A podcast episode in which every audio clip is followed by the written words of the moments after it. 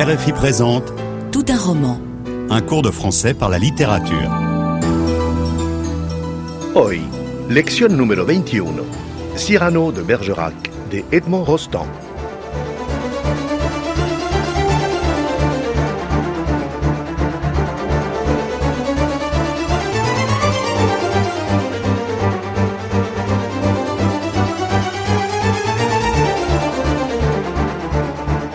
Edmond Rostand siempre fue considerado por los universitarios como un autor menor de la literatura francesa. Sin embargo, en 1897, cuando solo tiene 29 años, conoce una fama sin igual con su obra Cyrano de Bergerac. Educado en una familia cultivada, es un lector apasionado que empieza a escribir desde muy joven. Edmond Rostand realiza unos estudios brillantes en París, donde conoce a la poetisa Rosemonde Gérard, que se convertirá en su mujer. En el teatro, intima muy pronto con Sarah Bernard, a la que convertirá en su actriz fetiche. La hace actuar en sus mayores obras. Cyrano, por la que recibe una de las más altas condecoraciones de la República Francesa. Y L'Aiglon, el aguilucho, que le hace merecedor de un asiento en la Academia Francesa a partir de 1901. Pero estos honores no apaciguan su desesperanza crónica. Edmond Rostand muere al finalizar la Primera Guerra Mundial en 1918, probablemente de gripe española.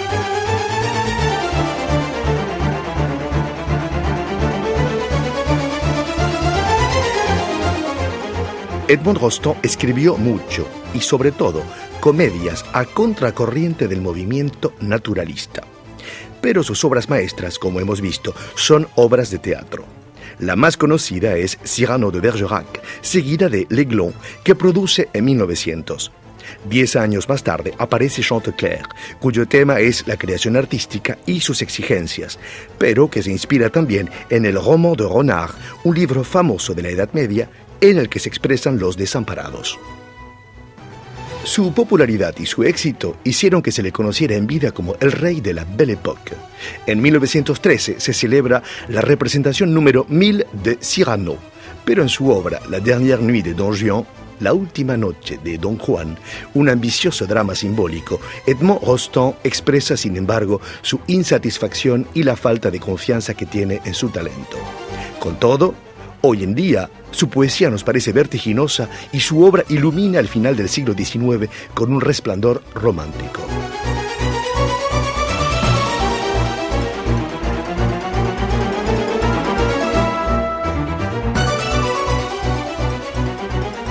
Volvamos a Cyrano de Bergerac, la obra cuyo fragmento vamos a escuchar. Es, pues, una comedia heroica que nos cuenta la historia de Cyrano, un oficial de la Guardia de Gascuña que ostenta una nariz portentosa. Está enamorado de su prima Roxane y no se atreve a declararle su pasión. Esta pronto le anuncia que ama al hermoso Christian de Neuvillette, recién llegado a la Guardia de Cyrano, y le pide ayuda y protección para su amado. Cyrano lo promete y hace un pacto con Christian. Es él el feo pero elocuente Cyrano que escribirá las cartas para Roxane, mientras que el guapo pero falto de ingenio Christian recogerá los frutos de estas embriagadoras declaraciones. Roxane y Christian se casan, pero Christian muere en la guerra. Cyrano viene todos los días a consolar a su enlutada prima. Solo cuando muera se dará cuenta Roxane de la verdad. Él era el verdadero autor de las cartas de amor que tanto le gustaban.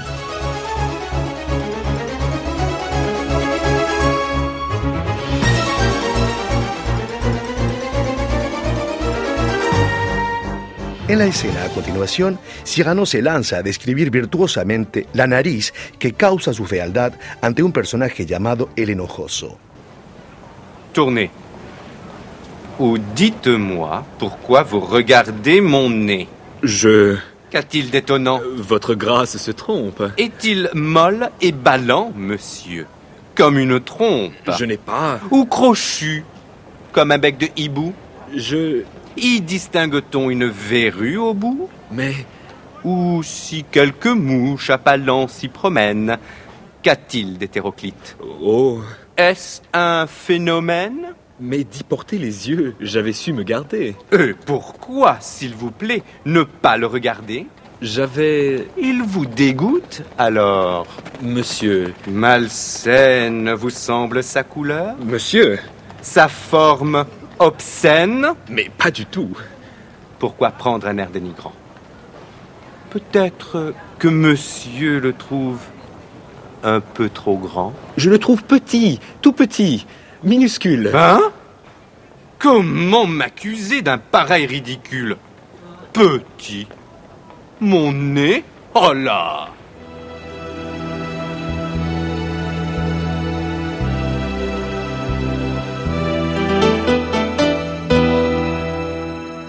¿Ha entendido correctamente el texto? Que reproche Cyrano au fâcheux ¿Qué le reprocha Cyrano al enojoso? De regarder son nez, À quoi Cyrano compare-t-il d'abord son nez? ¿Con qué compara Cyrano su nariz en primer lugar?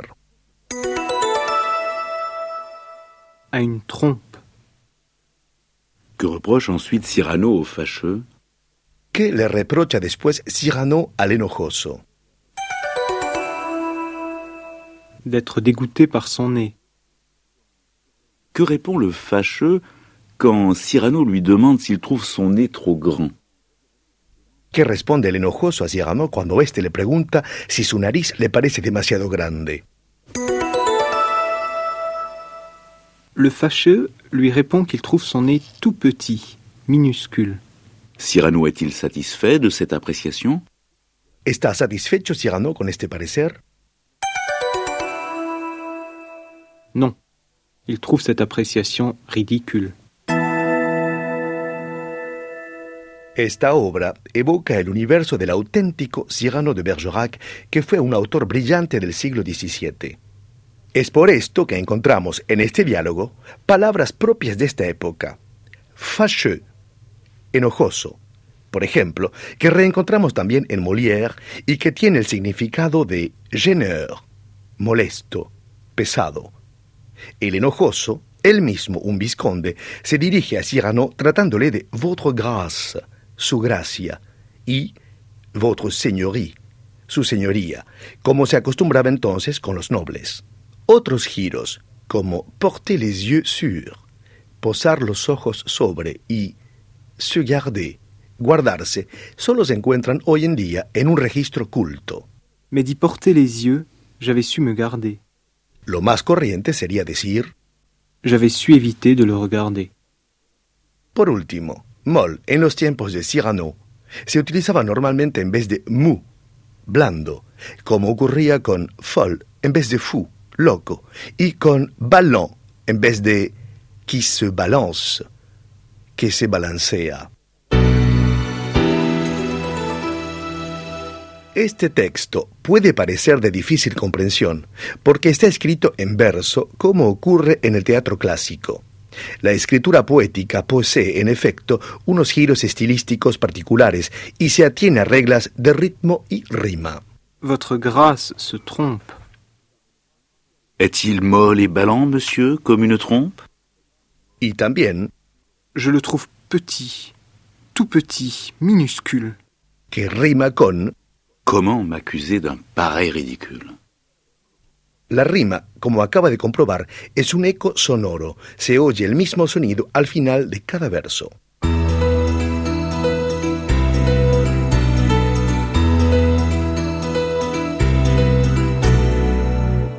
Retomando los fragmentos del diálogo, examinemos ahora las maneras de describir algo, así como las agresiones y provocaciones verbales. Cyrano, que es un poeta muy inteligente y brillante, utiliza a modo de ataque un ultimátum. Tournez ou dites-moi pourquoi vous regardez mon nez. Le pide al enojoso, es decir, a la persona que le causa molestias, que se vaya o que se explique. Y para expresar mejor esta petición autoritaria, que es en realidad una orden, utiliza el imperativo.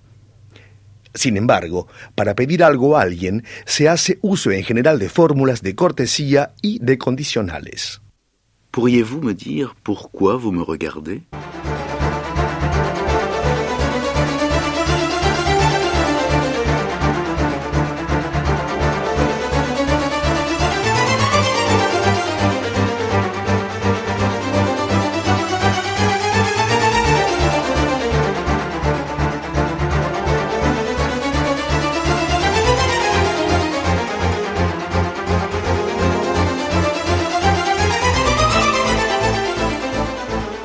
Usted está escuchando Tout un roman, un curso de francés a través de la literatura de RFI. Estamos estudiando un pasaje de Cyrano de Bergerac de Edmond Rostand. Le propongo volver a escuchar el diálogo.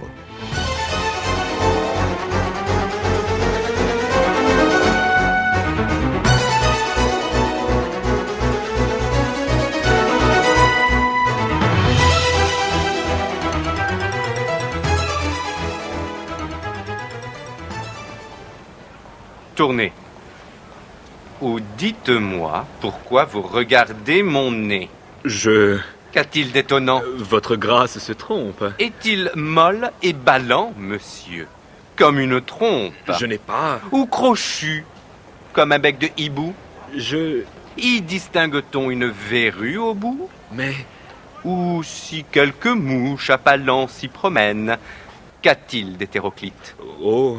Est-ce un phénomène? Mais d'y porter les yeux, j'avais su me garder. Euh, pourquoi, s'il vous plaît, ne pas le regarder?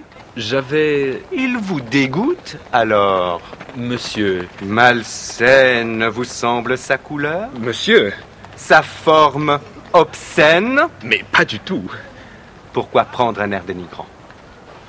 Peut-être que monsieur le trouve un peu trop grand. Je le trouve petit, tout petit, minuscule. Hein? Comment m'accuser d'un pareil ridicule? Petit. Mon nez? Oh là!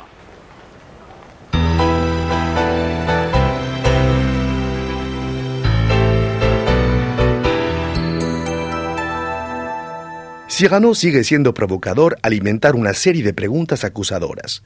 Y, como domina bien el lenguaje, varía sin cesar la forma de sus preguntas. Primero pregunta, Ce nez, qu'a-t-il d'étonnant Est-il molle et ballant Y distingue-t-on une verrue au bout utiliza en estos ejemplos la inversión del sujeto.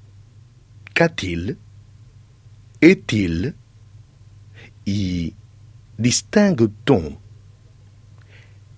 No nos hallamos ante la afirmación, tan frecuente a nivel oral, para formular preguntas en francés, mediante una ligera ascensión tonal. Si así fuera, sería Il est molle et ballant On y distingue une verrue au bout También utiliza la fórmula más común con es, Est-ce un phénomène pero la alterna con la forma literaria u si o si, que tiene el mismo sentido. Es que. Ou si quelques mouches à pas lents s'y promènent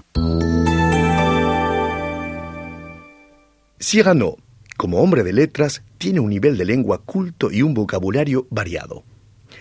Nos damos cuenta de esto por la manera que tiene de describir su nariz, utilizando numerosos adjetivos como molle, blanda, ballon, colgante, crochu, corva, heteroclite, heteróclita.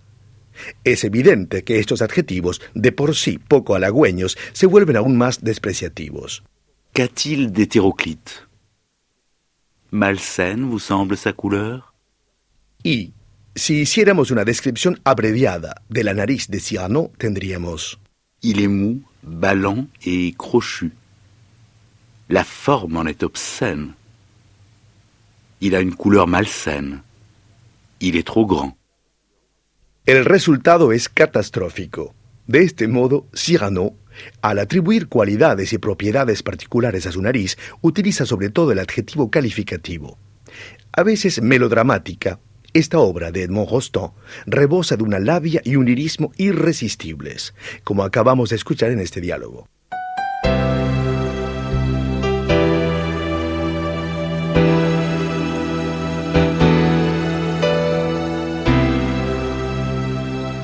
Algunas descripciones personales no son tan metafóricas. Vamos a comprobarlo con el juego de las adivinanzas, en donde, por medio de preguntas sencillas, se debe llegar a descubrir un objeto o un personaje.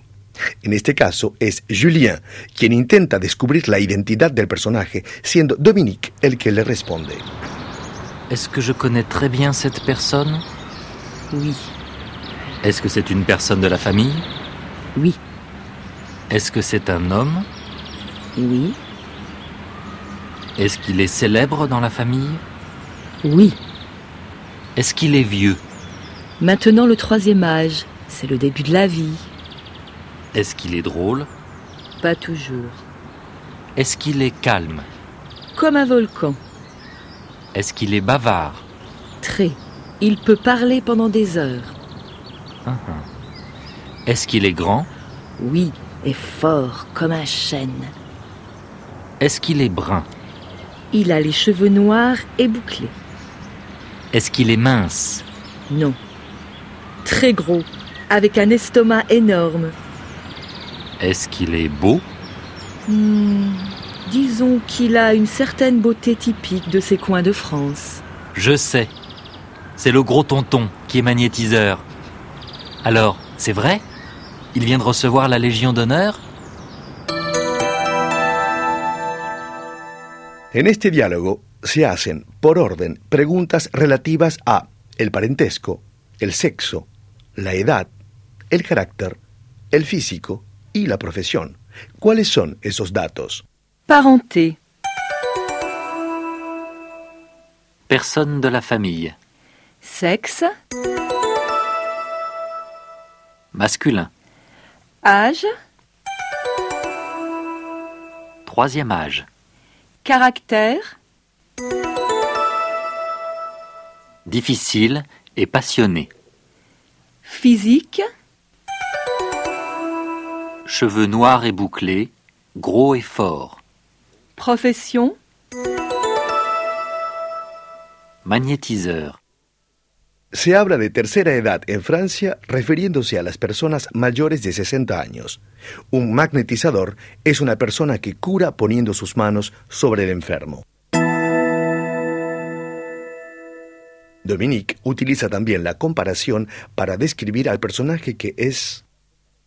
fort, comme un chêne. Esta primera frase forma parte de la imaginería popular. Se utiliza mucho. El roble fue inmortalizado por La Fontaine en su fábula Le chêne et le roseau, el roble y el junco, y se le considera como un árbol lleno de vida y salud, resistente a todo. Et comment va le petit Paul Oh, il a grandi. Il est devenu fort comme un chêne. En la segunda frase, Calme, comme un volcan. Dominique demuestra su ironía ya que los volcanes son famosos por sus repentinas erupciones. Está claro entonces que el tío debe tener un mal carácter y enfadarse a menudo. Hay otras expresiones comparativas que se utilizan para describir el aspecto y el carácter. Se diría de alguien que no es gordo, Il est maigre comme un haricot. de alguien que es demasiado amable, Il est doux comme un agneau. De alguien a quien admiramos por su físico, Il est beau comme un dieu. o al contrario, del que nos parece poco atractivo. Il est laid comme un pou.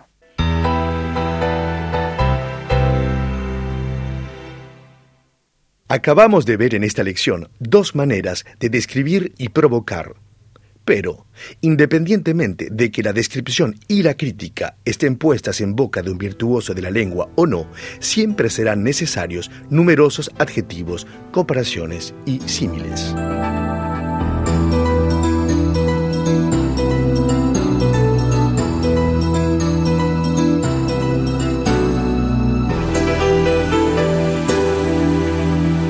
C'était Tout un roman un cours de français par la littérature proposé par Radio France Internationale.